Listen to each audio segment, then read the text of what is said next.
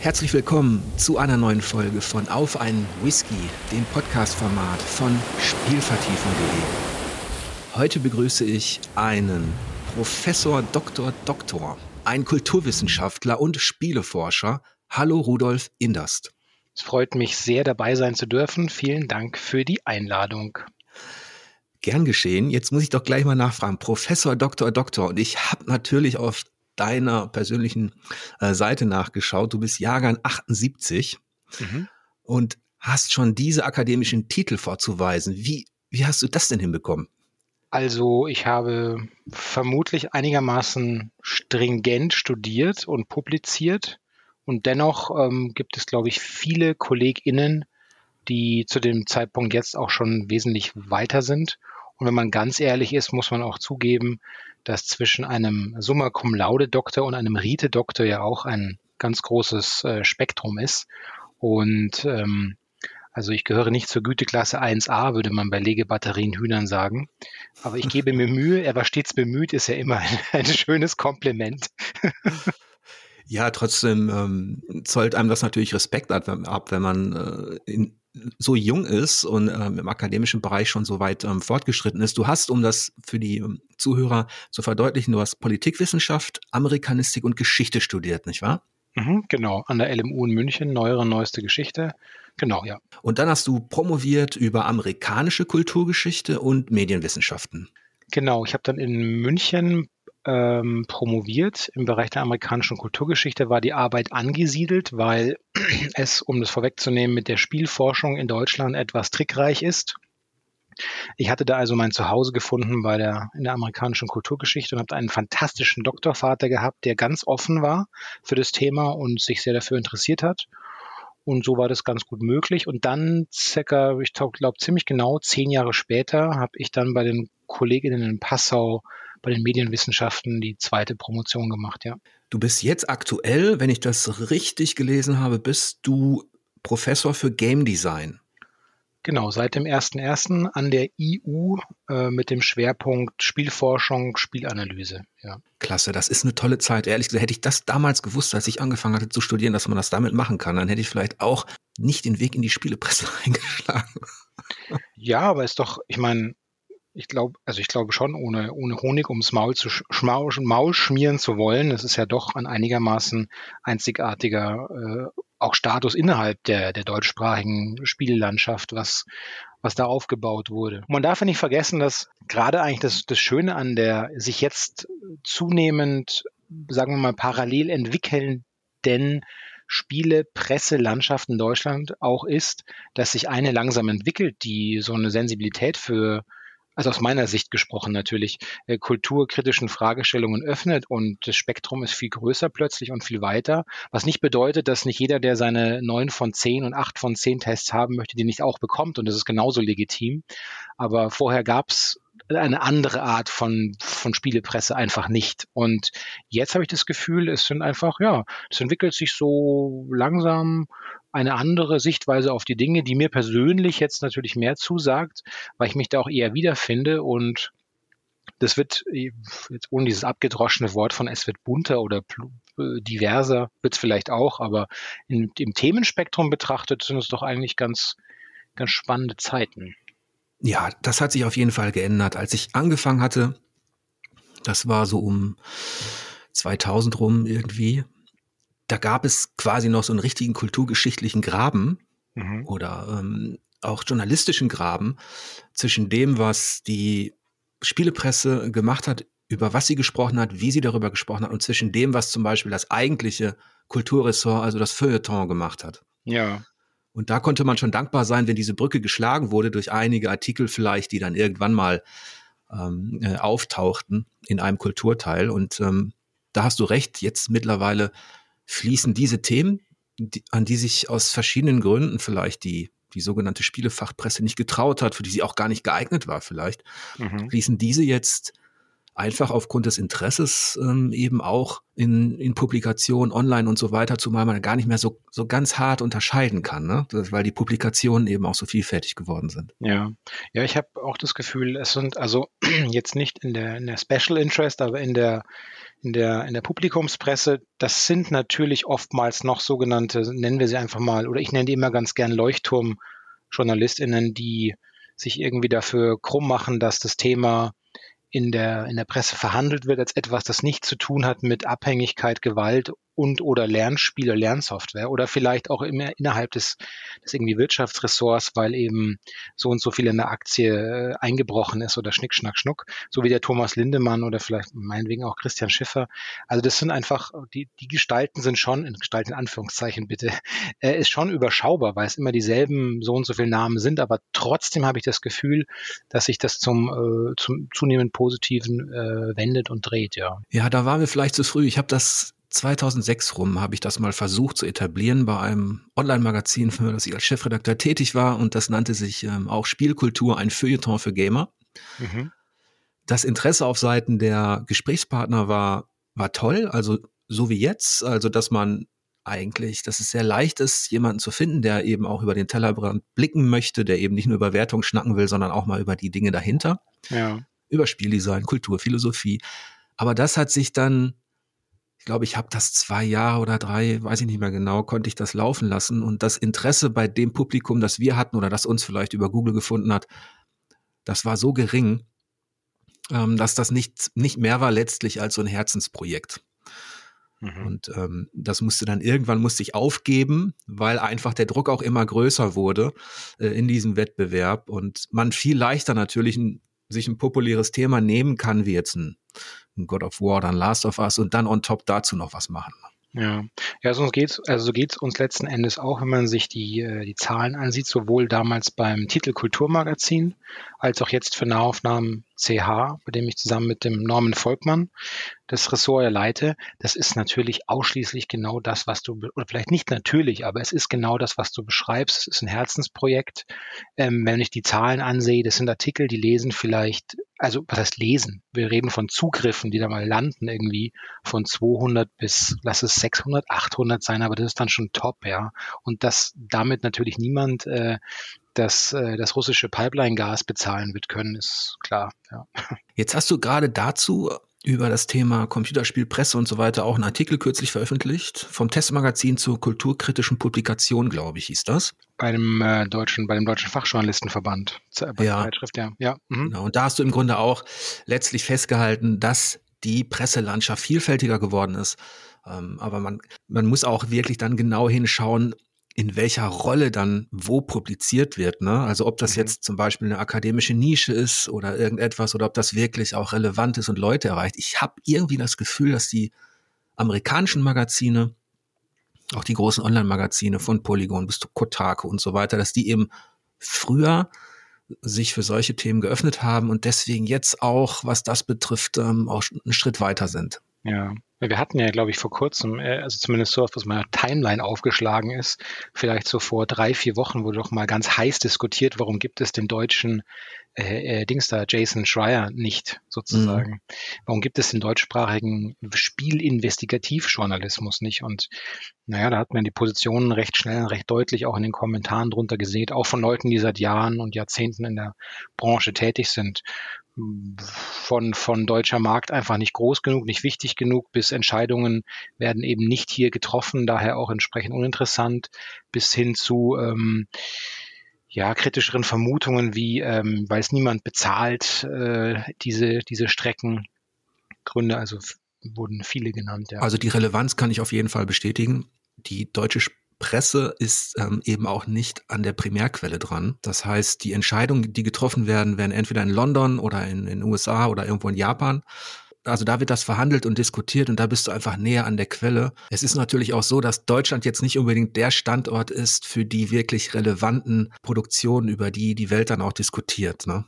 Ja, also die, die, die 800, 800 Mann stark oder 2000 Mann starken Developer Killer Studios, in denen dann zwischen, zwischen äh, KollegInnen Begrapschen und Kokainparty auf der Toilette, das ist wahrscheinlich hier weniger, vielleicht ja auch zum Guten, nicht wahr, Ausrufezeichen äh, zu finden. Im AAA-Bereich bei diesen Großproduktionen gibt es ja auch eine große Bandbreite an Kulturen, ne? verschiedene, die wo man mittlerweile sagen kann, auch da existiert mehr Vielfalt als noch Anfang der 2000er, wo ich befürchtet hatte, oh Gott, jetzt wird alles zum Shooter gemacht.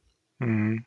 A la Call of Duty. Und das hat sich ja, da muss man ja auch mal ähm, der Branche insgesamt ähm, eher ein gutes Zeugnis aussprechen, auch wenn es natürlich viele Missstände hinter den Kulissen gibt, wie du angesprochen hast, Activision Blizzard und so weiter. Aber was die inhaltliche Qualität angeht, hat sich das, finde ich, wieder verbessert. Also wenn man jetzt mal wirklich an Titel wie The Last of Us denkt oder auch an Death Stranding, ähm, also es gibt wieder Großproduktionen, die auch spalten, über die man auch, die auch Themen anbieten, ne, über die man sprechen kann. Ja, ja, ich kann ja auch aus, also praktisch aus der, aus dem, aus der Inside-Perspektive, ohne jetzt irgendwie große Betriebsgeheimnisse verraten zu wollen oder zu müssen, sagen, dass ich war ja von 2013 bis 2021 äh, bei Koch Media und habe dort ähm, viel Social Media und Community Management gemacht und was dort, sagen wir mal, in dem Zeitraum von den letzten drei Jahren passiert ist, wir reden hier nicht von dem, der Celebration of Diversity und Plurality per se, aber der Sprung, der da passiert ist im Vergleich zu den meinetwegen vier oder fünf Jahren davor, der ist Wahnsinn. Der ist wirklich mhm. gigantisch.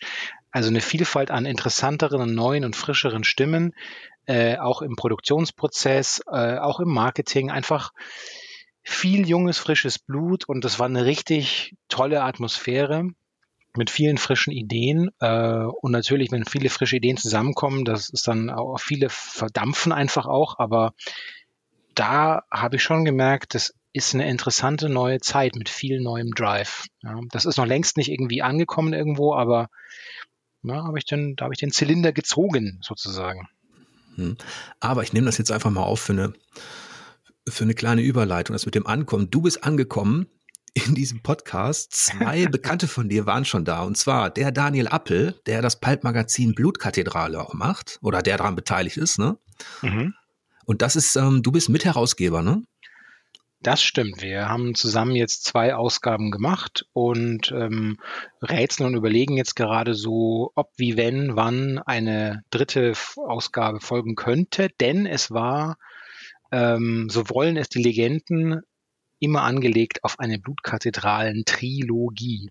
Natürlich. Mhm. Der Daniel hat mir ja dankenswerterweise eine Ausgabe, Ausgabe geschickt damals. Mhm. Und ähm, das war schon spannend zu sehen, dass solche, ich habe ja auch einen kleinen Artikel gemacht über die Geschichte der Pulp-Magazine. Ja. Und ähm, ich kannte das gar nicht, weil man ja auch nicht so leicht jetzt ähm, an solche, sage ich mal, Nischen und kuriosen Sachen herankommt. Die, die findest du ja nicht einfach am Kiosk. Ja, das stimmt. Und ähm, von daher war ich äh, positiv überrascht, also dass man sich da in, in genau diese Ecke wagt. Das war ja. schon äh, interessant, auf jeden Fall, ja. Ja, an der Stelle muss ich auch mal sagen, dass äh, unser Layouter natürlich ähm, hier, ich, boah, ich kann mich gar nicht genug verbeugen. Also wenn jemand da Arbeit geleistet hat, dann, ich habe so einen Text geschrieben und ich habe über andere Texte drüber geguckt und auch nochmal drüber geguckt, aber das ist kein verdammter Vergleich zu der Arbeit, den sich unser Layouter da gemacht hat. Das ist unglaublich, was der rausgeholt hat. Fantastische Arbeit, also echt Wahnsinn. Also dem kann ich nur beipflichten. Ähm, das ist auf jeden Fall ein Kleinod. Und der Arno Görgen, auch Kulturwissenschaftler, mit dem hast du im akademischen Bereich zusammengearbeitet, ne? Genau, mit dem habe ich ähm, zusammen publiziert und der Arno ist aufgrund allein schon wegen des Haarschnitts einer der sexiesten Men alive. Und ich habe Arno jetzt, glaube ich, noch gar nicht gesehen. Der, der hat genauso, äh, genauso ähm, wenig Haare auf dem Kopf wie ich letzten Endes. Und den habe ich unheimlich gern. Das ist ein so netter, sympathischer und kluger und weitsichtiger Mann. Also mega Man-Crush, sage ich da nur. War zweimal zu Gast, hat mir zweimal sehr viel Spaß gemacht und hat ja auch ähm, mit Fuck the System einen Beitrag für die, für die G geleistet. Die hat ja ihr Comeback gefeiert. Der war auch richtig gut, der Text. Also da kann ich dir nur zustimmen. Guter Mann. Ja, ich habe es ich hab's ja bei mir zu Hause im Schrank. Äh, also ich bin schon gespannt, wie und wann und ob und überhaupt. Also würde mich freuen. ich auch. Ja. Ich bin auch gespannt, ob das nochmal was wird. Ähm, mir hat es auch sehr viel Spaß gemacht. Es war allerdings, wie du vielleicht auch weißt, wenn du, wenn du schon mal sowas ähm, herausgegeben hast, dann ist die, also die, die redaktionelle Arbeit die war schon nicht ohne. Ja, ja das glaube ich sofort, ja. Vielleicht ähm, noch ein Artikel. Also du hast ja, das muss ich jetzt auch mal vorweg sagen, du hast so viel publiziert und veröffentlicht, so viel Themen darunter auch, hm, dass wir vermutlich auch locker zweimal sprechen können. Ich versuche jetzt ab und zu nur mal so ein paar Sachen anzureißen. Mhm. Und zwar hast du geschrieben, aus ludologischer Leichtigkeit, was über digitale Spiele noch zu sagen wäre. Mhm, genau, ja. Worum geht es in dem Artikel? Also das ist tatsächlich ein ganz schmaler Band, den ich beim Verlag Werner Hülsbusch, mit dem ich seit Jahren schon zusammenarbeite, sehr gut herausgebracht habe. Und das ist tatsächlich im Grunde eine Sammlung von Texten, die im Laufe der Zeit erschienen, unter anderem bei Titel, bei Nahaufnahmen und bei vielen anderen kleinen Online-Magazinen.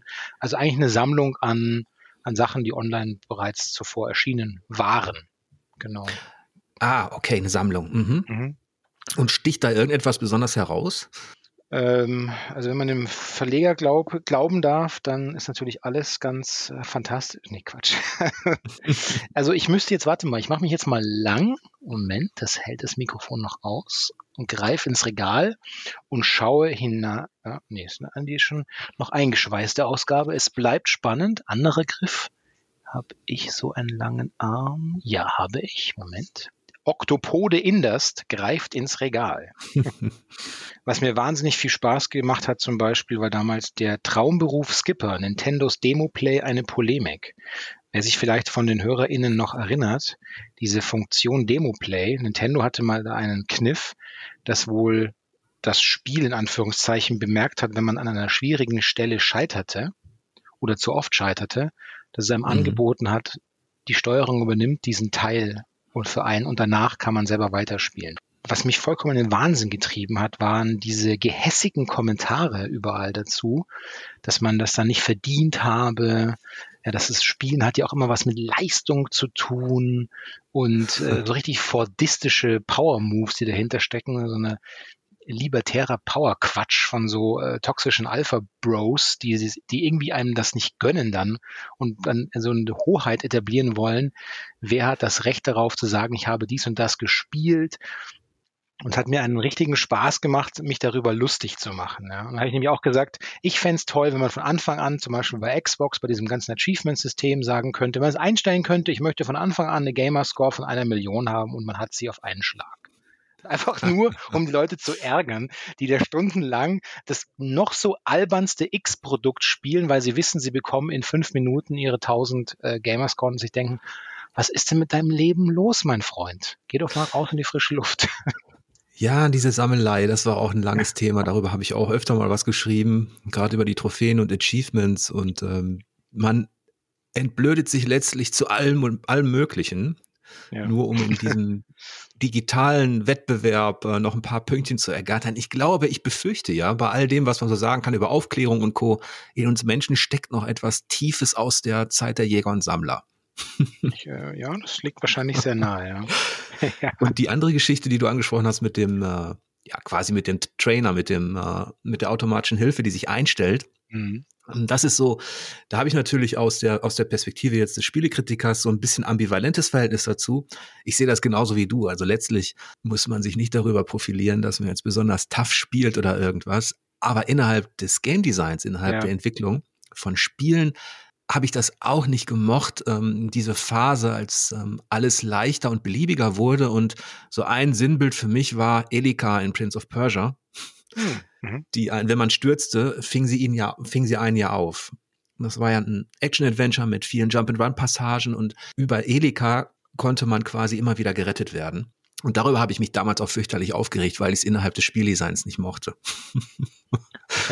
Ja, ich, also ich verstehe, ich verstehe diesen Punkt, den verstehe ich exzellent. Aber da ist ja nochmal dann praktisch die Entscheidung, dass du jetzt, ähm, also nicht in der, auch nicht in der Funktion eines, eines Spieljournalisten, der das natürlich von dem ich erwarten würde, auch im Test, dass es angesprochen wird.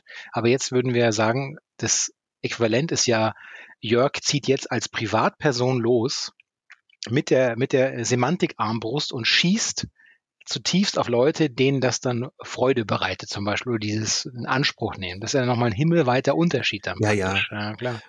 Man, diese Diskussion unter Spielern, also das ist ja auch so, die Gesprächskultur über diese Dinge, die hat sich äh, auch vervielfältigt, auch die Art und Weise, wie man übers Zocken quatscht zusammen, ähm, wer cool ist in welchem Spiel und so weiter. Aber mhm. da hat sich auch eine gewisse, durch Social Media und Co., eine gewisse, da ergeben sich auch einige toxische Wolken.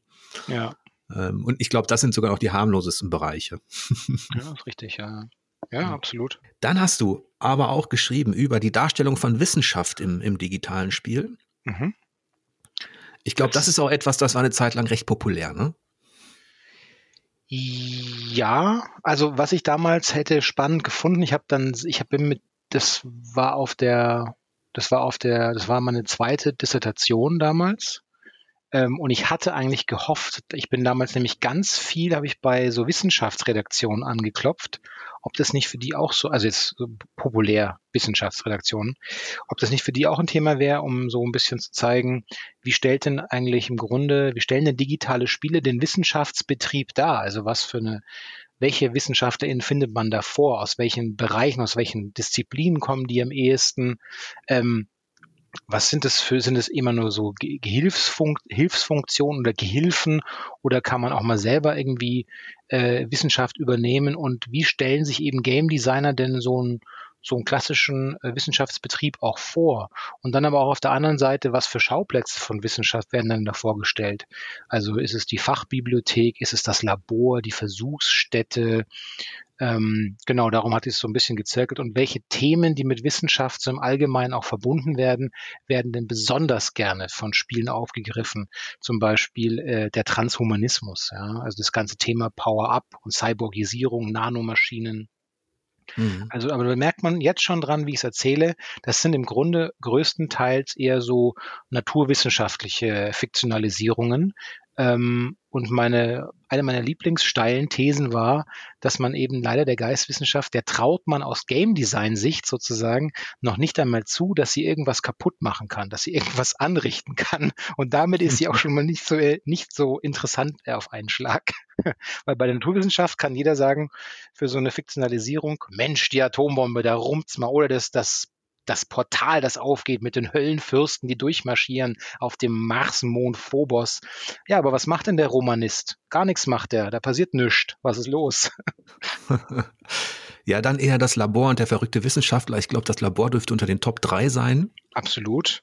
Der wissenschaftlichen Örtlichkeiten in Spielen. Ja, richtig. Aus dem dann auch meist nichts Gutes kommt. Ja. Ja, ja, und das ganz Spannende ist eigentlich, dass oftmals das Szenario ist ja auch dann, das ist auch so ein Zeichen für, für Destruktionsverliebtheit, weil wir wissen ja alle, Quentin Tarantino sagte einst, äh, es ist spannender im Auto beim Explodieren als beim Einparken zuzusehen. Wir sehen bei Laboren sehr oft, dass mh, hm, unsere Spielfiguren zu einem Zeitpunkt oftmals, außer der großartigen Hitman-Reihe, durch Labore marschieren, wenn die schon irgendwie so eine Katastrophe hinter sich haben.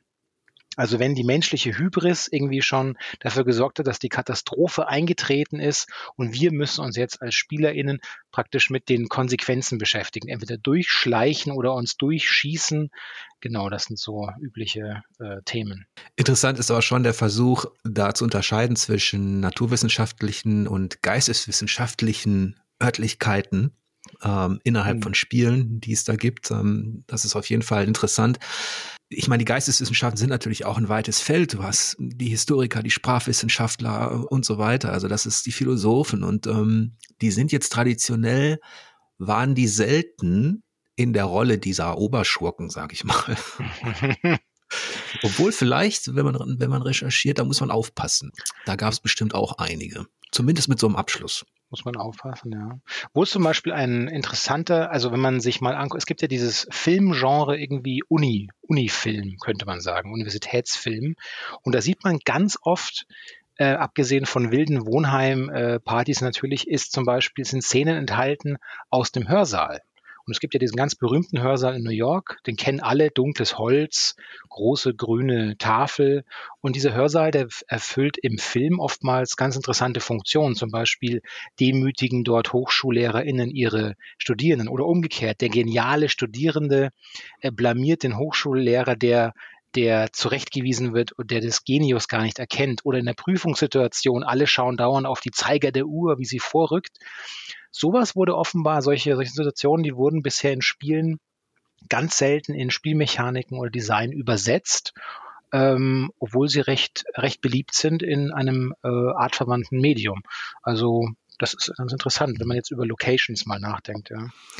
Ich glaube, dass eher im okkulten Bereich und dann im Filmbereich war es schon so, dass in einigen dann der, zum Beispiel der Besitzer eines Antiquariats, der eben seinen literarischen Hintergrund einbrachte, auf der Suche war nach irgendwelchen okkultistischen, satanistischen Büchern, hm. Mir fällt der eine Film jetzt nicht ein mit Johnny Depp, glaube ah ich. Ah ja, äh, nicht das neunte Buch, sondern ähm, ja. ich, weiß, ich weiß, was mit der ich kenne, aber fällt mir jetzt leider ja. auch nicht ein. Ne? Das ist auch so ein Podcast-Phänomen. äh, verdammt! ja, also da gab es auch einige, einige andere Filme und da war es dann meist ähm, ein entweder war der Held dann jemand, der sich auskannte und der dann eben aus diesem ähm, ja zumindest geisteswissenschaftlichen sprachwissenschaftlichen Umfeld kam ähm, naja, okay, das nur mal so als Einwurf.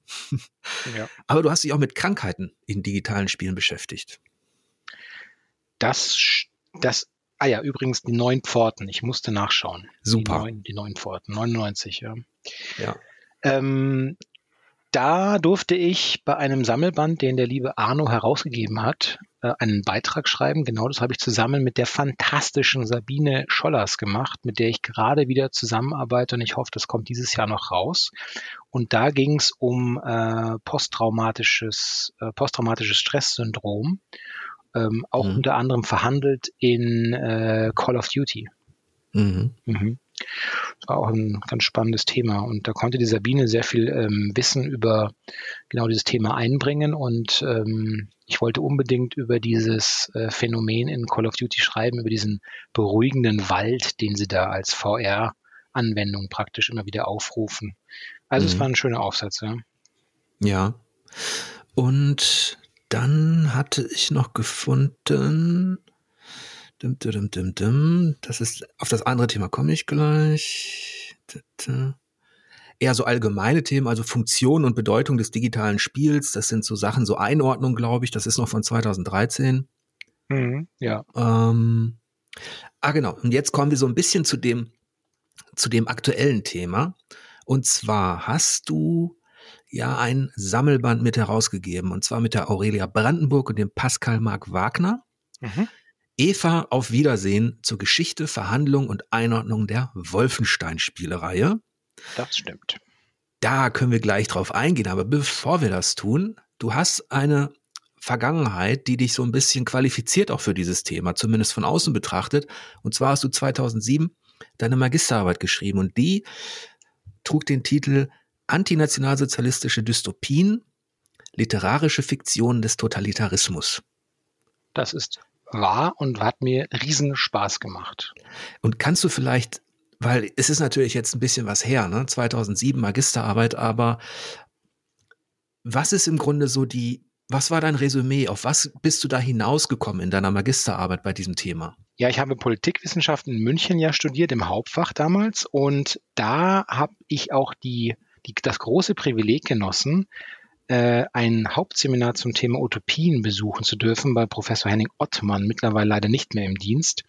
Und das hat mir so ein bisschen die, also nicht die Augen, doch die Augen ruhig geöffnet, kann man schon so sagen, und mein Interesse für das ganze Thema Utopien und Dystopien unheimlich geschärft. Und als dann soweit war, irgendwann die Magisterarbeit anzutreten, äh, habe ich mir überlegt, wozu ich denn da eigentlich arbeiten möchte.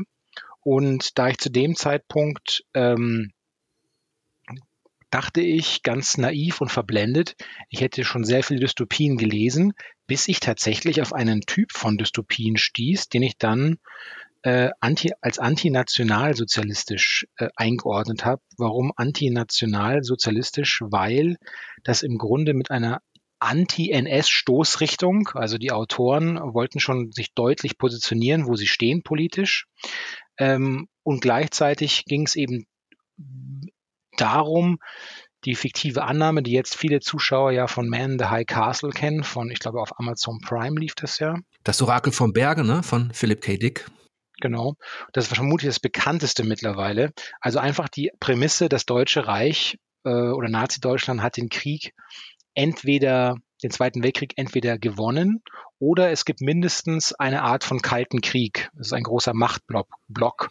Ähm, Und ja, und ähm, wie ist denn da das Leben für das Individuum, das in diesen, dieser Welt leben muss? Und ähm, wie ist dort die, wie sind praktisch die, die Herrschen, Herrschaft, die Herrschaftsmechanismen, wie funktionieren die eigentlich, wie werden die dargestellt? Und da habe ich eben ein paar Bücher mir rausgesucht, die vermutlich gar nicht so ähm, bekannt sind. Das bekannteste, wie gesagt, ist vermutlich eben ähm, das Orakel vom Berge, ja, von, von Philip K. Dick. Ähm, Vaterland von Robert Harris ist wahrscheinlich auch noch einigermaßen bekannt, mhm. aber mh, hm, wenn das der Führer wüsste von Otto Basil aus den 60er Jahren, ist ein Wahnsinnsroman, der wirklich äh, Gänsehaut pur ist. Ähm, oder Nacht der braunen Schatten von Catherine Burdekin aus dem Jahr 37. Und ich habe letzten Endes versucht zu gucken, ähm, wie funktioniert denn dort der Machterhalt oder wie wird dort versucht, Macht durchzusetzen seitens der Besatzer der Deutschen? Also was haben die im Griff, damit sie überhaupt diesen Machtapparat, den großen, aufrechterhalten können? Mhm. Und habe das dann so äh, letzten Endes ähm, ja, so durchdekliniert. Also das zum Beispiel jetzt, wer hat die Waffen im Staat, wer hat das Monopol auf Kommunikation, arbeiten die mit einem ganz ausgefeilten Terrorsystem Gibt es eine zentrale Wirtschaftslenkung? Gibt es eine Massenpartei und einen Führer? Also das waren so die, äh, die Eckpfeiler, an denen ich das so durchdekliniert habe, diese Literatur. Ja. Jetzt heißt es ja antinationalsozialistische Dystopien. Ich frage mal, gibt es denn auch nationalsozialistische Dystopien? Ähm, die, das war eine lange Diskussion, ob wir das nicht so nennen wollen, weil letzten Endes bleiben es ja Dystopien, also sozusagen unerwünschte, unerwünschte Orte, an denen alles schiefgegangen ist. Ähm, aber ich wollte mit dem Anti einfach nur wirklich deutlich machen, dass die AutorInnen der Bücher wirklich selbst eigentlich äh, streng antinationalsozialistische Positionen durch ihre Literatur mhm. einnehmen. Ja. Genau, weil dann, damit wird der Widerspruch aufgelöst, den vielleicht einige beim, beim Zuhören hatten, weil Philip K. Dick und auch Vaterland oder wenn das der Führer wüs wüsste, das sind ja alles äh, Fiktionen, die im Grunde das Weiterbestehen des Dritten Reiches auf die eine oder andere Art und Weise mhm. ähm, fiktiv beschreiben. Ne? Genau, also, ja. Eigentlich sind es ja dann rein inhaltlich ähm, ja postnationalsozialistische Dystopien oder sowas. Ne? Ja. Aber du wolltest damit deutlich machen, dass es den Autoren dieser Werke darum ging, ähm, da inhaltlich trotzdem eine kritische Gegenposition einzunehmen, wenn ich dich richtig mhm. verstanden habe. Absolut, ja, richtig, ja. Mhm. Das ist auf jeden Fall ein sehr spannendes Thema für eine Magisterarbeit. Ähm, die wurde dann flankiert. 2013 hast du geschrieben, Funktion und Bedeutung, nein, stopp, äh, da, 2012 war es. Weltkriegsshooter als Erinnerungsmedien. Was ja vielleicht auch so ein bisschen in diese Kerbe schlägt, weil wir dann irgendwann auf Wolfenstein kommen. Das stimmt. Es war, glaube ich, ein lass mich nicht lügen, wenn ich mir das einbilde, war das nicht ein Sammelband, den auch der, bei dem auch der Kollege Appel mit, mit kreiert hat? Ich schaue gerade in mein Bücherregal, aber ich glaube schon. Bilde ich mir zumindest ein. Ich habe den jetzt leider nicht zur Hand. Ah, das ist im Grunde sollte das auch nur so eine kleine Brücke sein und so ein, ja, um so diesen, diesen Sprung dann hinzukriegen zu Wolfenstein, weil natürlich in Weltkriegsshootern auch immer Geschichte dargestellt wird. Ja. Auf eine bestimmte Art und Weise. Die war jetzt aus meiner Perspektive des, also der Spielepresse, des Kritikers, war das immer sehr direkt durchschaubar und sehr einseitig. Also man hat sich, äh, denke ich, an den, den großen Topoi äh, schon abgearbeitet, ja, die auch einen hohen oder zumindest einen höheren äh, Wiedererkennungswert im, im, in den populären kollektiven Wissensbeständen an der Bevölkerung haben, ja. Also siehe ja. Beispiel Landung Normandie, ja. Ja, der D-Day und so weiter. Mhm. Und ähm, es ist natürlich so, dass letztlich hat sich das natürlich auch ausgewirkt auf die Art und Weise der Unterhaltungskultur. Es gibt ja diesen Spruch, ähm, der Sieger schreibt Geschichte. Und die Verherrlichung, sage ich jetzt mal, der der Amerikaner, der GIs, die wurde quasi auch dann in die digitalen Medien übertragen. Ja, diese Figuren, die sind oft natürlich, zeichnen sich durch eine, sagen wir mal, Minderkomplexität aus. Das stimmt sicherlich, ja. Dann ist aber Folgendes passiert. Es wurde ein bisschen diverser und vielfältiger tatsächlich, als man eben auch versucht hat, Antikriegsspiele zu machen, in Anführungsstrichen. Das hatte Vor- und Nachteile.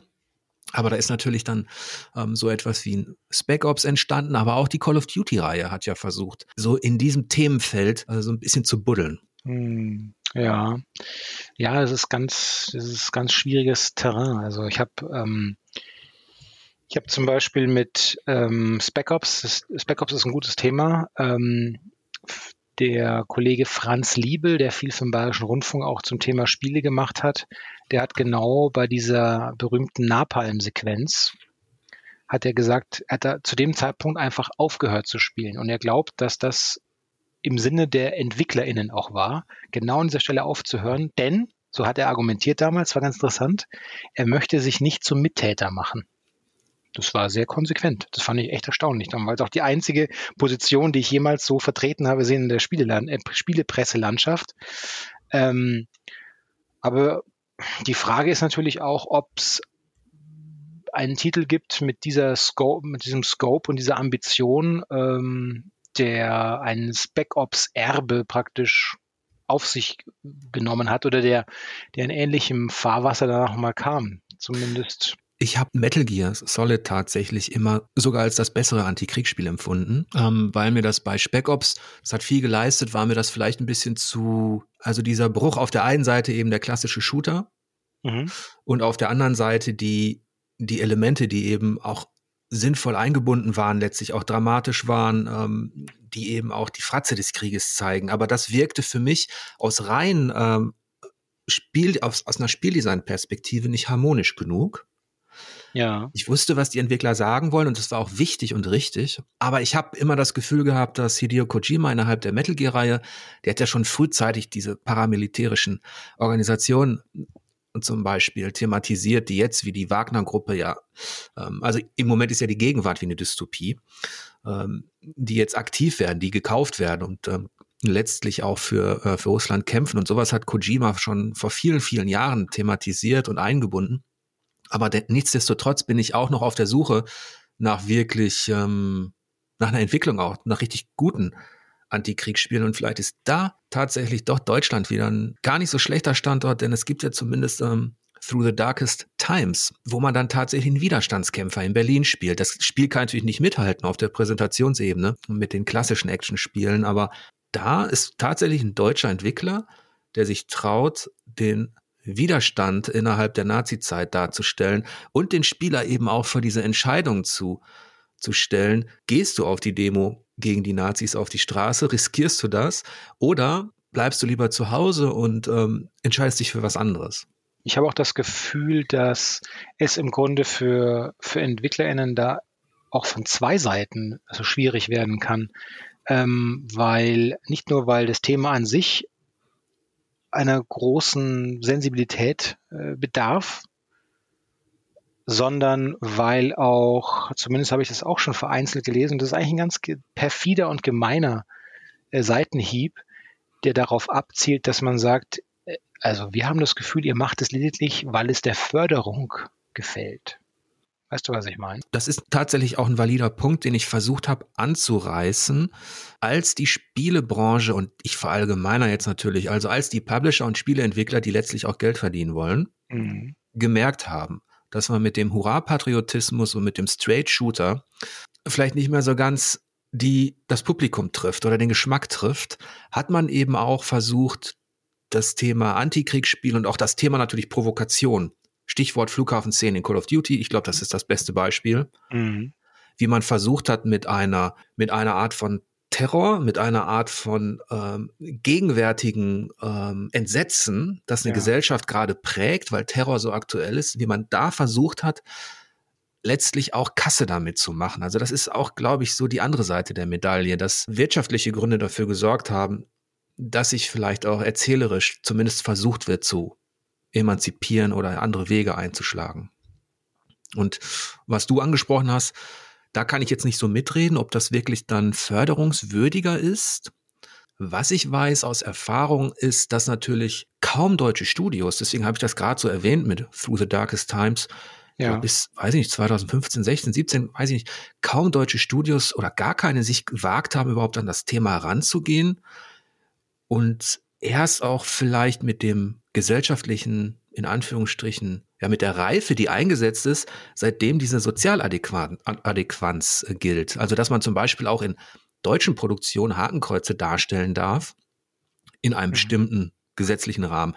Das war schon ein wichtiger Paradigmenwechsel. Ne? Also, dass man jetzt auch sagt, okay, ab jetzt dürft ihr auch ähm, souveräner über diese Zeit sprechen, meinetwegen.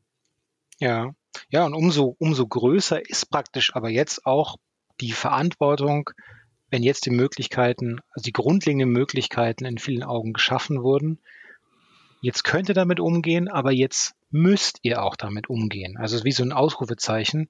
Das heißt jetzt nicht, dass sich jeder äh, darauf stützen muss wie in Aasgeier auf ein Thema, aber es gibt jetzt diese, zumindest die, die, das Eintrittslevel ist jetzt niederschwelliger, barrierefreier, um es mal so zu sagen. Aber wenn jetzt da Hand angelegt wird, dann muss man das mit einer gewissen, äh, mit einer gewissen Reife, mit einem gewissen Reifegrad auch äh, machen. Ja. Ja, ich habe mir, das ist jetzt auch vielleicht eine gute Überleitung zu dem äh, Sammelband Wolfenstein Spielereihe, über den wir gleich sprechen. Ich habe mir immer gewünscht, und Wolfenstein war ja eines der ersten Spiele, in dem man Hakenkreuz sehen konnte. Ich habe mir immer gewünscht, dass viel früher passiert, dass, dass man erkennt, okay Leute, wenn ihr das Spiel als Medium wirklich ernst nehmt, dann müsst ihr die Fiktion auch für alle gelten lassen, auch, ähm, auch in Deutschland. Und ähm, ich habe das dann mal irgendwann Hakenkreuz-Hysterie genannt in einer Kolumne. Mhm. Und ähm, deswegen bin ich ganz froh, dass dieses Thema jetzt erledigt ist. Allerdings kann man davon ausgehen, dass man nichtsdestotrotz in Deutschland nicht so in Anführungsstrichen frei mit diesem Symbol umgehen kann, wie jetzt ähm, vielleicht in äh, Amerika oder in anderen Ländern. Äh, das würde das Spiel auch nicht unbedingt besser machen. Aber als Spielekritiker habe ich mir damals auch mehr Mut gewünscht in alle Richtungen. Also, dass sich vielleicht auch mal ein deutsches Studio an so ein Thema rantraut, wie zum Beispiel sowas wie das Orakel von Berge. Mhm. dass man sich traut, eine Dystopie darzustellen. Aber ich glaube, das wäre zum Beispiel das, was Philip K. Dick, ich weiß gar nicht, wann das veröffentlicht hat, 50er, 60er? 60er, ja. Mhm. Ich glaube, es wäre unmöglich gewesen, in Deutschland ein Spiel mit diesem Thema zu machen. Selbst wenn die Entwickler gesagt hätten, oder auch demonstriert hätten, dass sie eigentlich, ähm, wie du das jetzt formuliert hast, eine antinationalsozialistische Einstellung haben. Ja, das wären auf jeden Fall wirklich äh, extreme und ex, äh, Hürden gewesen. Und zwar nicht nur jetzt im, in, einem, in einem Legal Framing gesprochen, sondern natürlich auch diese, die gesellschaftlichen starrenden Blicke, die man da auf sich dann ähm, hat. Zumal ja dann noch was in diesem konkreten Fall, was dazugekommen wäre, ist natürlich, dass wir hier einen wirklich welt, weltbekannten und sehr populären Stoff auch haben. Den müsste man auch unabhängig natürlich von allen von einem Hakenkreuz-Fetisch gerecht werden einer Übersetzung. Man müsste sich halt überlegen, was ist da eigentlich der, der, was, was möchte man da eigentlich äh, zeigen letzten Endes? Ja? Und ein Aus, eine, eine Ausflucht wäre bestimmt gewesen, machen wir doch einfach aus dem Ding so einen Strategietitel. Lass es doch die Schweden machen von Paradox. Ja, also das ist immer so, genau das meine ich, dieses Ausflüchte, diese, diese, diese Ausflüchte, auch diese, ähm, ja, dieser, vielleicht auch dieser fehlende Mut, das hat sich dann ein bisschen geändert. Ähm, wie gesagt, ähm, also Through the Darkest Times ist, ähm, ist natürlich auch ein, ein kleines ähm, Independent-Projekt, was, ähm, was jetzt nicht unbedingt in diesem Rampenlicht steht, aber was ein bisschen symbolisiert, dass jetzt eben auch diese Themen da sind. Also, dass man zum Beispiel auch ähm, den Widerstand spielt oder dass man eben überhaupt diese Zeit in eine Präsentation packt, ohne symbolische Tabus. Absolut. Ja. Ich bin auch überzeugt, dass jetzt, also ich freue mich jetzt richtig drauf, ähm, eigentlich zu erleben in den nächsten Jahren, wie sich das entwickelt. Da wird es bestimmt auch äh, so Geschmack, wäre ein großes Wunder, wenn es da nicht auch zu seltenen Entgleisungen und, und Geschmacklosigkeiten käme. Aber ich glaube, dass da schon was aufgegleist wurde, aus dem man auch viel äh, wirklich spannende, herausfordernde äh, Projekte in den nächsten Jahren äh, sehen wird. Und es, ich habe jetzt so viel, ich habe dauernd auch mit den mit Studierenden zu tun, die einfach Bock darauf haben, Spiele zu machen und zu gründen und auch mal solche Themen anzugehen. Ob das dann immer auch umgesetzt wird, ja, weiß man nicht. Aber zumindest ist es überhaupt schon mal in der Denke überhaupt möglich geworden, darüber nachzudenken, sollten wir uns mal daran versuchen. Oder verheben wir uns da oder warum nicht einfach mal machen? Dass man natürlich ja. eben, und das meinte ich mit dem Reifegrad, dass man natürlich bei bestimmten Themen sich ganz genau überlegen muss, ähm, wie packen wir das an? Dann drehen wir im Zweifelsfall nochmal eine extra Runde, bevor wir einfach machen. Das ist dann wieder der Job, finde ich, auch von uns Dozenten und Dozentinnen, den Leuten das mitzugeben, zu sagen, hey, ich unterstütze euch da 100 Prozent, aber lasst uns das wirklich gut und richtig machen und lasst uns da gucken, dass wir nicht uns benehmen wie Elefanten im Porzellanladen. Ne? Hm. Auf jeden Fall hast du mit dem mit dem Sammelband Eva auf Wiedersehen dich jetzt nochmal, ja nicht alleine natürlich im Team, das ist ja eine Aufsatzsammlung, mhm. mit der Wolfenstein-Reihe beschäftigt, die ja, die sich ja unheimlich gut anbietet auch, um ja. eben, eben weil sie so populär ist, eben weil sie in Deutschland auch verbannt war, zumindest ähm, ähm eine gewisse Zeit verbannt war, weil man nicht alles zeigen durfte und weil sie sich ja auch so entwickelt hat also das, was da 1992 von John Carmack und Co. digitalisiert worden ist, ist, da kann man heute drüber schmunzeln. Ähm, aber das war schon eine kleine Revolution, die natürlich den Shooter komplett geprägt hat. Aber in dieser Aufsatzsammlung geht es eben nicht um die Geschichte der Wolfenstein-Reihe, so wie sie die Spielepresse eben schon oft vorgestellt hat, sondern um kulturhistorische äh, Metathemen. Und ich glaube, dass der Band hat über 240 Seiten. Oh, da muss ja. ich jetzt, muss ich jetzt mal blättern sogar. Ja. Das, ja, das stimmt, ja. ja, stimmt. Gerade so. Ich, ich steige einfach mal ein, so ein bisschen, um, um, um zu verdeutlichen, was das heißt, also was das für ein Themenspektrum ist. Ähm, ein Aufsatz nennt sich Nazis und Venus alternativhistorische Entwürfe im Wolfenstein-Universum als satirischer Reflex auf Verschwörungstheorien und postfaktische Politik. Mhm, vom, äh, vom Michael Konrad. Konrad Michael Konrad, ja. Genau. Also das klingt schon mal sehr interessant.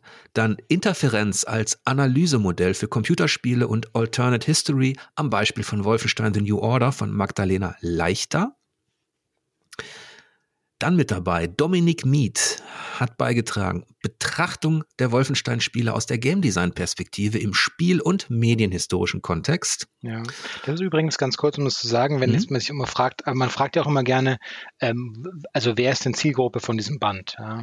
Und da ist es ganz schön, da haben wir auch darauf geachtet, dass ähm, natürlich im Regelfall sind das andere SpielforscherInnen. Kann man jetzt äh, drehen und wenden, wie man will, ist so. Natürlich ist durch das Thema Wolfenstein einfach der Name an sich schon und gerade gerade vielleicht im deutschsprachigen Markt nochmal die Aufmerksamkeit größer. Aber so ein Aufsatz wie der eben von Dominik Mead, der ist auch tatsächlich, ähm, das ist großartige, weil Dominik hat eine wirklich unheimlich lesbare äh, einen lesbaren Duktus und wer jetzt sich bei so eher sperrigen Themen, die so ein bisschen abseitig klingen, zunächst mal nicht so recht rantraut, das ist ein Aufsatz, äh, den kann man sofort Leuten in die Hand geben und sagen, zack, perfekter Einstieg in den Band. Ja, das ist auch etwas, was ich als Leser immer sehr, was mir immer sehr wichtig ist. Das, da muss man natürlich trennen zwischen der Forschung, und so ein Sammelband ist ja jetzt auch nicht direkt Forschung, ja. ähm, sondern so ein bisschen dazwischen, ne? Der ja auch mhm. Leute mit ins Boot holen soll, der ein bisschen aufklären soll, was machen eigentlich Kulturwissenschaftler da im Hintergrund. Und da finde ich es schon auch ähm, ganz relevant, wenn einer eine gute Schreibe hat oder einen, einen Aufhänger, der sofort neugierig macht, da hatte der, der Arno Görgen hatte ja seinen ähm, Beitrag genannt, Fuck the System. Hm. Und das, das ist natürlich sofort etwas, was, was Klick macht. Das geht nicht immer. Ähm, aber das hat er dann auch sehr schön übertragen, also in, in, in seiner Argumentationskette, was damit eigentlich gemeint ist. Und, ja. Ähm, ja, das freut mich auch immer, ne? wenn man im akademischen Bereich eben auch äh, Dinge erklären, aber eben auch anschaulich ähm, schreiben kann. Ja, ja. ich habe das Gefühl, das haben uns tatsächlich oftmals, also es ist auch so ein Gerücht, das immer umgeht, aber man weiß es nicht, äh, sozusagen Hören sagen. Das habe ich immer das Gefühl, haben uns tatsächlich einfach oftmals auch amerikanische KollegInnen voraus. Ja. Diese deutschen, äh, diese deutschen Aufsätze lesen sich dann wirklich manchmal verkopft ähm, und unnötig, äh, unnötig verschachtelt, auch in ihrer Sprache einfach sperrig. Ähm, und obwohl sie eigentlich das nicht müssten, ja, weil, weil sie die AutorInnen einfach gewohnt sind, eine Sprache zu sprechen, die so ihresgleichen. Ja. Und es täte ja. ihnen gut, es täte ihnen gut, mal in solchen Aufsätzen, die eben nicht State-of-the-Art-Forschung sind, sondern, äh, wie du es gesagt hast, dazwischen oftmals sind, sich auch mal zu überlegen, wie könnte ich das denn anders formulieren, zugänglicher formulieren. Das sind ja genau solche Spielplätze, da können sie sowas ja machen. Ähm, ja. ja. Ich habe das ja auch immer, als ich angefangen habe zu studieren, man war ja auch unsicher in diesem Elfenbeinturm, in diesen riesigen Bibliotheken. Dann sind da Doktoren und Professoren und dann sind da Hauptseminare und da muss man irgendwann eine Magisterarbeit schreiben und sowas. Und da gerät man, äh, wenn man halt nicht unbedingt die weisen Professoren hat oder die einen anleiten, auch was das Stilistische betrifft, also das rein sprachliche, da gerät man dann schnell in die Versuchung, so schreiben und sprechen zu wollen, wie die, die schon etabliert sind. Übernimmt dann teilweise auch Fremdworte, Begriffe, Formulierungen, obwohl man die vielleicht gar nicht erstens richtig verinnerlicht hat und zweitens, weil man einfach nur damit rumposen will. Ja. Und das ist mir im akademischen Betrieb dann eben auch aufgefallen, dass es dann teilweise auch mit zu diesem, ja, es ist kein Machtkampf oder so, aber mit zu diesem, also man muss sich schon auch beweisen, dann argumentativ und die, die weisen Professoren und Professorinnen haben das dann auch schnell durchschaut und einem auch den Tipp gegeben, Junge, sprich vernünftig und klar. Hm, ja, Benutze ja. nicht irgendwelche latinisierten, irgendwelche Fremdworte, irgendwelche Begriffe, ähm, wenn es nicht unbedingt notwendig ist. Ja. Ja, bei Seminararbeiten, was ich mittlerweile eigentlich in jedem Kurs mache, und es hat sich, finde ich, als ganz gut herausgestellt, bevor die, ähm, die Studierenden das erste Mal eine, eine Seminararbeit schreiben, um ihnen ein bisschen die Sorge zu nehmen, ähm, und es geht mit der, im Präsenzunterricht natürlich auch, aber es geht auch mit der Webcam ganz gut. Ich krame, ich greife dann habe mich hier um die Ecke, ist meine allererste eigene Seminararbeit, die ich 99 geschrieben habe an der Uni mit, mit Note 3 minus zurückbekommen habe und habe gesagt, ja, so ist es, wenn man anfängt. Das ist ein Handwerk. Da muss man einfach schreiben, schreiben, schreiben. Und wenn ich jetzt eine schreiben würde und lege die meinen Kolleginnen vor, da gäbe es nicht automatisch eine einzelne zwei das wäre nach wie vor so. Ich muss es jedes Mal neu durchdenken und ich muss permanent schreiben, um da im Fluss zu bleiben. Ihr könnt also nicht erwarten, das von Anfang an einfach zu äh, verinnerlicht zu haben. Genau wie du sagst, das ist ein Handwerk. Vielleicht muss man da, nicht alle, aber vielleicht kann man da zumindest diesen Bereich der Geisteswissenschaften schon bis, also etwas in Schutz nehmen, weil normalerweise wird es da, wird es dir beigebracht, dass dass Sprache eben auch klar sein muss und dass du dich verständlich machen musst, wohingegen im juristischen Bereich oder im naturwissenschaftlichen Bereich, also wenn ich da mal Facharbeiten gelesen habe, au je. ja.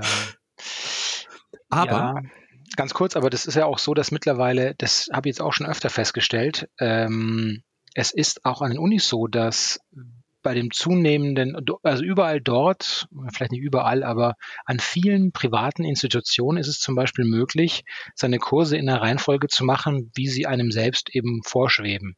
Und es ist jetzt, ähm, jetzt so, dass das auch zum Beispiel diese Einführung ins wissenschaftliche Arbeiten betrifft. Theoretisch trifft man dann wieder erneut in Anführungszeichen Gestalten, die das die praktisch alle Kurse einmal durchhaben und jetzt sollen sie ihre, ihre Bachelorarbeit schreiben. Und mhm. jetzt mhm. vor der Bachelorarbeit belegen sie den Kurs Einführung ins wissenschaftliche Arbeiten. Davor haben sie aber auch schon bei vielen, bei vielen DozentInnen ihre Arbeiten abgegeben. Und weil die dann oftmals sagen, okay, ich habe jetzt hier 50 Arbeiten auf dem Tisch, dann gebe ich lieber den Leuten irgendwie da mal eine 2 minus und da mal eine 3 plus und lass die halt durchkommen damit. Okay, aber, also das war an der Uni dann tatsächlich anders. Also dieses Einführung ins, also Einführung ins wissenschaftliche Arbeiten und so, die waren, das waren Pflichtveranstaltungen in den, in den Pro-Seminaren, also die man wirklich belegen musste noch zu meiner Zeit. Ich war ja auch schon in diesem Magisterreformmodell, äh, wo man auch schon BA machen konnte.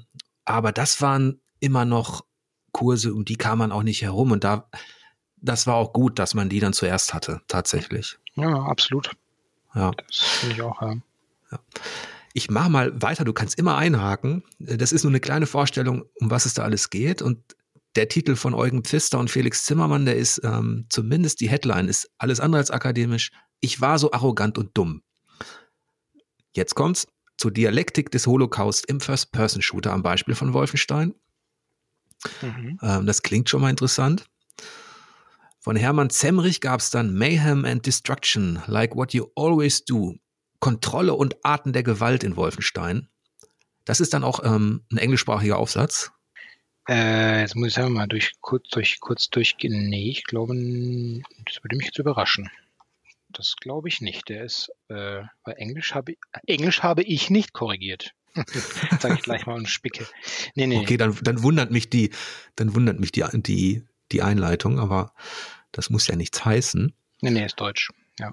Die Zeichen der Zeit in Wolfenstein. Ein Einordnungsversuch religiöser Inhalte der Wolfenstein-Reihe aus katholisch-christlicher Perspektive. Auch interessant.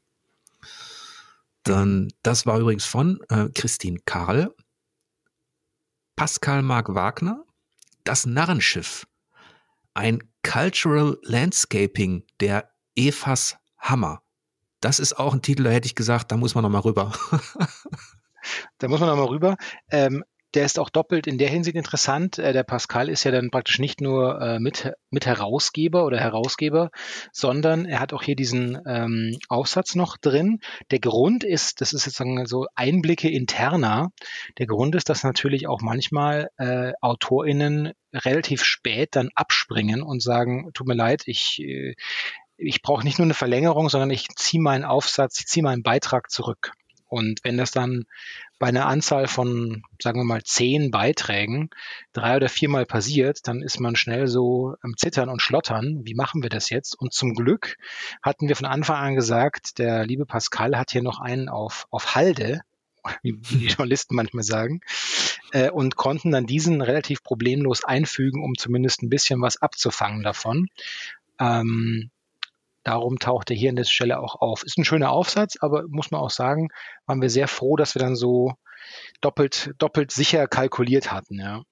Ich kenne das ja aus der Zeit, als ich die, die G ähm, gemacht habe als Chefredakteur, wo wir 116 Seiten letztlich sicher füllen mussten. Und wenn dann mal die ein oder andere Geschichte wegbricht, ist das schon schlimm. Mhm. Ähm, da kommt man tatsächlich ja, ins Schlingern und ist froh, wenn man natürlich jemanden hat oder irgendwas in der Hinterhand hat, mit dem man ja diese Lücke dann füllen kann. Ne? Ähm, so, dann hätten wir von Emanuel Neumann Jüdischer Widerstand und jüdisches Heldentum in der Wolfenstein-Reihe. Und von Benjamin Strobel und Henning Jansen Feindbildkonstruktion in Machine Games Wolfenstein. Mhm. Und schließlich von Patrick Meisenhölder Wo ist der Haken? Die Darstellung der, na, die Darstellung von NS-Symbolik in den Wolfenstein-Spielen aus medienethischer Perspektive.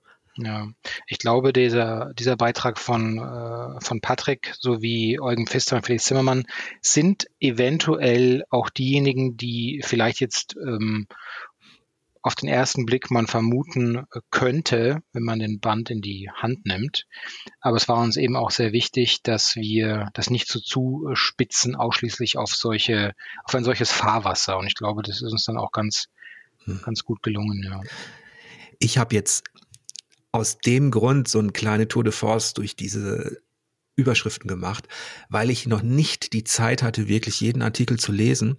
Ich habe mich mit der Einleitung beschäftigt von ähm, äh, von euch und dann mit dem Geleitwort von Julia Schumacher, mhm. ähm, wo es im Grunde darum ging, mit der Eingangsfrage, äh, darf man das? Also darf man zum Beispiel in Spielen einfach auf Leute schießen, die ein Hakenkreuz tragen und so weiter, darf man Nazis killen, muss man nicht weiter drüber nachdenken. Und ihre initiale Antwort damals war, natürlich darf man das, ist ein fiktiver Shooter. Mhm. Und aus diesem, natürlich darf man das, entwickelt sie dann eben äh, den Gedanken, dass da doch ein bisschen mehr dahinter steckt, dass man noch ein bisschen genauer hinschauen kann.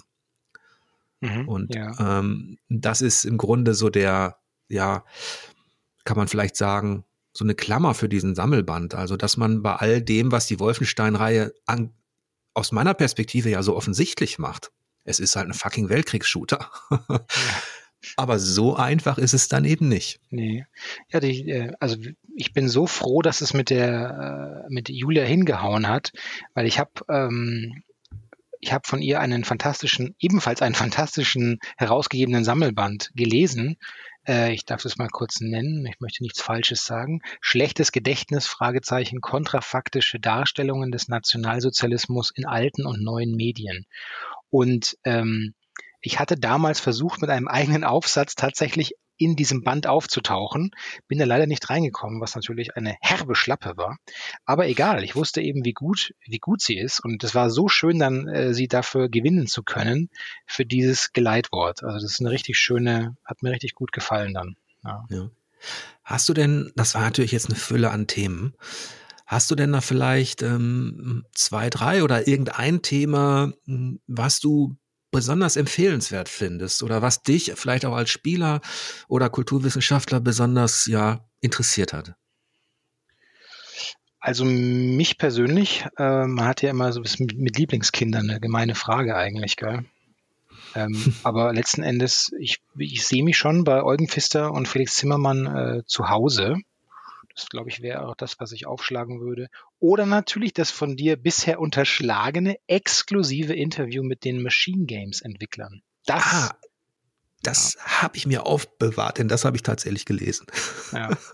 aber du hast recht. Also wenn man jetzt, ohne zu viel verraten zu wollen, aber wenn man ähm, wissen möchte, welcher Teil des Sammelbandes uns in den über zwei Jahren die das meiste an Kopfzerbrechen und Arbeit abverlangt hat, dann ist man da richtig. Und zwar nicht des Inhalts wegen. Es hat, äh, es hat durchaus andere Gründe.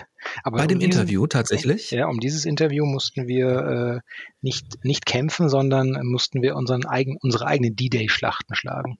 Ach, das hätte ich nicht gedacht. Da frage ich doch gleich mal nach. Vielleicht ganz kurz für die Leute da draußen. Machine Games, das sind ja die Schweden, die New Order gemacht haben.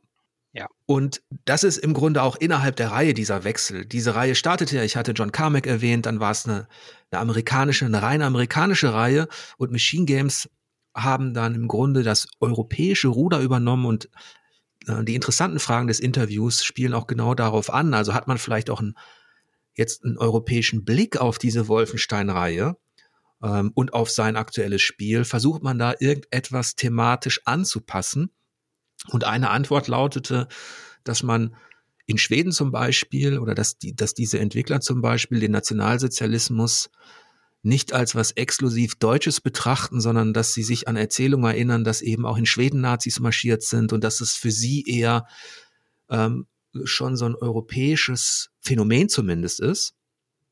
Mhm. Ähm, und daraus entwickeln sich dann auch interessante Antworten und Fragestellungen. Aber warum war das für euch wie ein D-Day?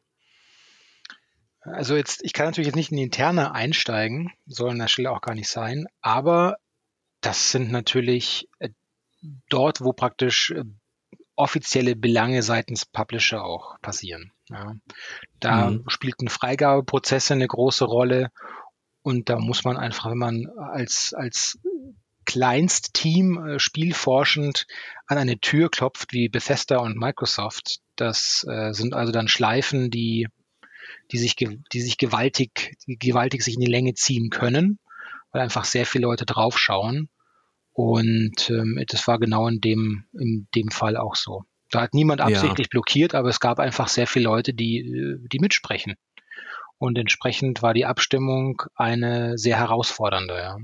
Ich bin, und wir sind wirklich froh, dass das mit einem guten, guten und für alle Seiten befriedigenden Ende dann so den Weg in den Band gefunden hat, dieses Interview.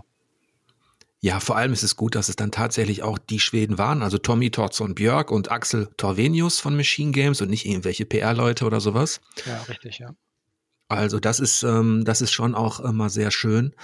Und ja, also das ist auf jeden Fall ein interessanter Abschluss ähm, für, für diesen Sammelband, den ich jetzt, wie gesagt, nur relativ oberflächlich anreißen konnte. Und du hast ja schon dein, also dein Thema von Eugen Pfister und Felix Zimmermann, ich war so arrogant und dumm mhm. zur Dialektik des Holocaust. Das ist etwas, was dich besonders ähm, interessiert hat. Kannst du vielleicht auch sagen, äh, warum?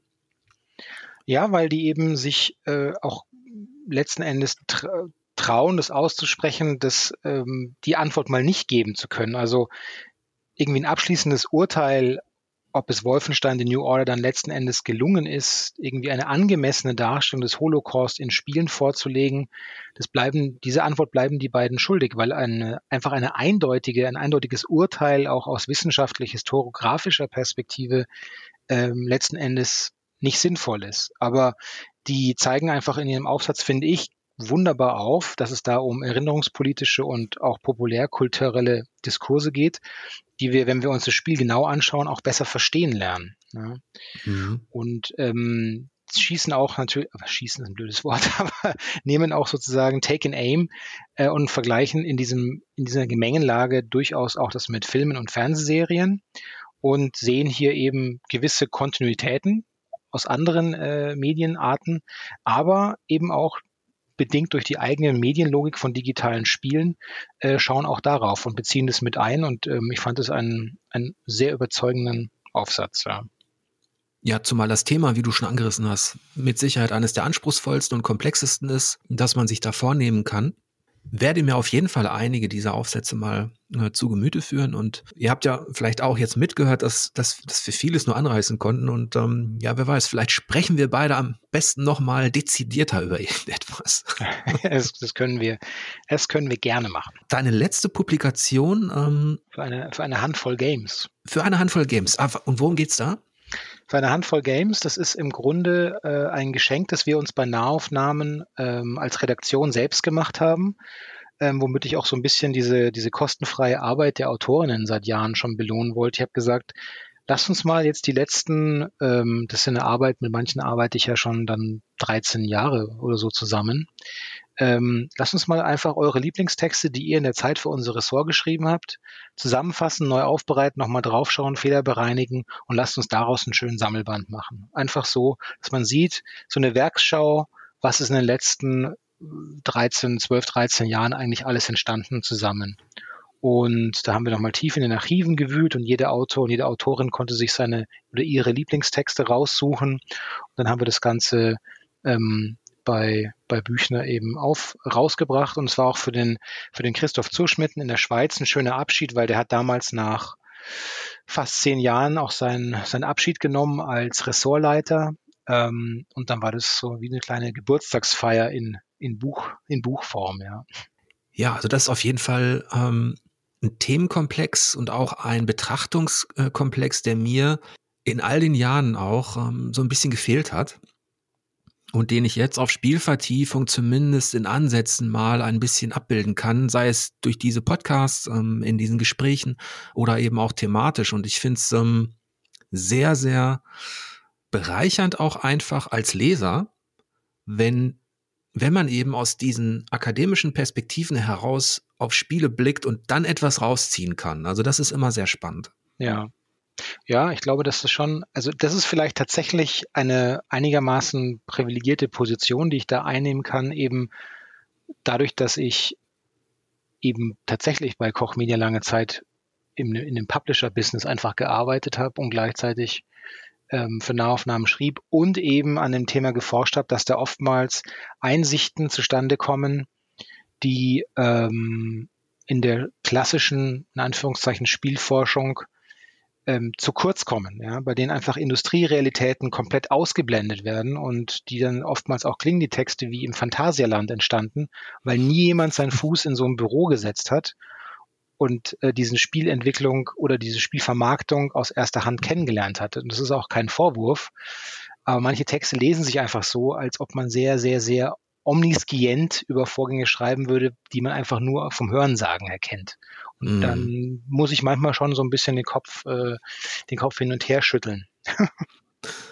ja, jetzt haben wir vielleicht am Ende dieses Podcasts, wir haben so viel äh, Themen angeschnitten. In ein, zwei Bereiche konnten wir etwas tiefer abtauchen, ähm, aber worüber wir noch gar nicht gesprochen haben, ist, was du eigentlich für ein Spieler bist. Was zockst du denn so am liebsten?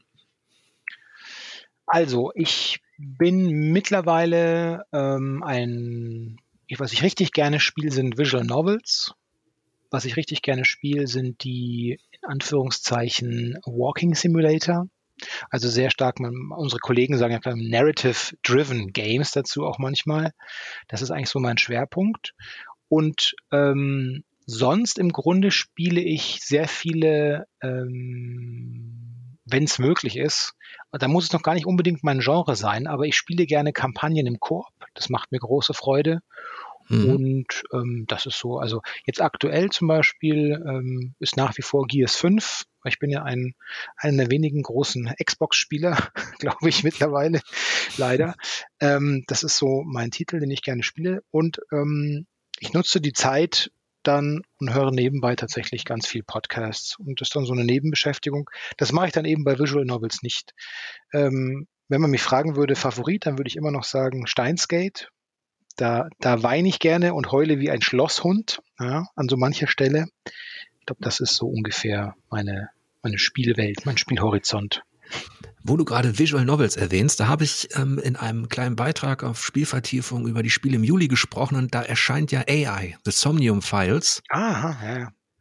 Und das soll richtig, richtig gut sein. Also da ist man ja ein, Detektiv und ähm, in so einer düsteren Sci-Fi-Welt. Es geht um mysteriöse Morde, es gibt Zeitsprünge und Rätsel und innerhalb der Visual Novels soll das ja auch eine richtig, richtig gute Reihe sein. Also ich würde mich äh, freuen, mal wieder einen solchen fesselnden Titel anpacken zu können.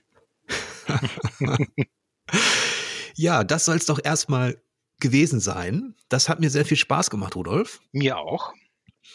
Und ähm, ich gehe mal davon aus, wenn ich das jetzt so richtig einschätze, anhand all der Notizen und weil ich jetzt doch richtig zügig durch, durch diesen Sammelband ähm, gerast bin, dass wir vielleicht nochmal ähm, ja, etwas gemütlicher über irgendwas schnacken in Zukunft. Lass uns das gerne machen. Ich bin bereit und, und sage JL, auf Wiedersehen, Ausrufezeichen. okay, ja, dann bedanke ich mich. Das hat, wie gesagt, das, das war sehr interessant und ich hoffe, ihr da draußen hattet auch einigermaßen Spaß an diesem Gespräch. Ich würde mich freuen, wenn ihr mich weiter unterstützt oder wenn ihr Freunden und Bekannten Bescheid sagt, dass da dieser Podcast ist, den man über Steady ähm, abonnieren kann und wünsche euch wie immer lange Spielzeit und angenehme Bosse. Bis demnächst.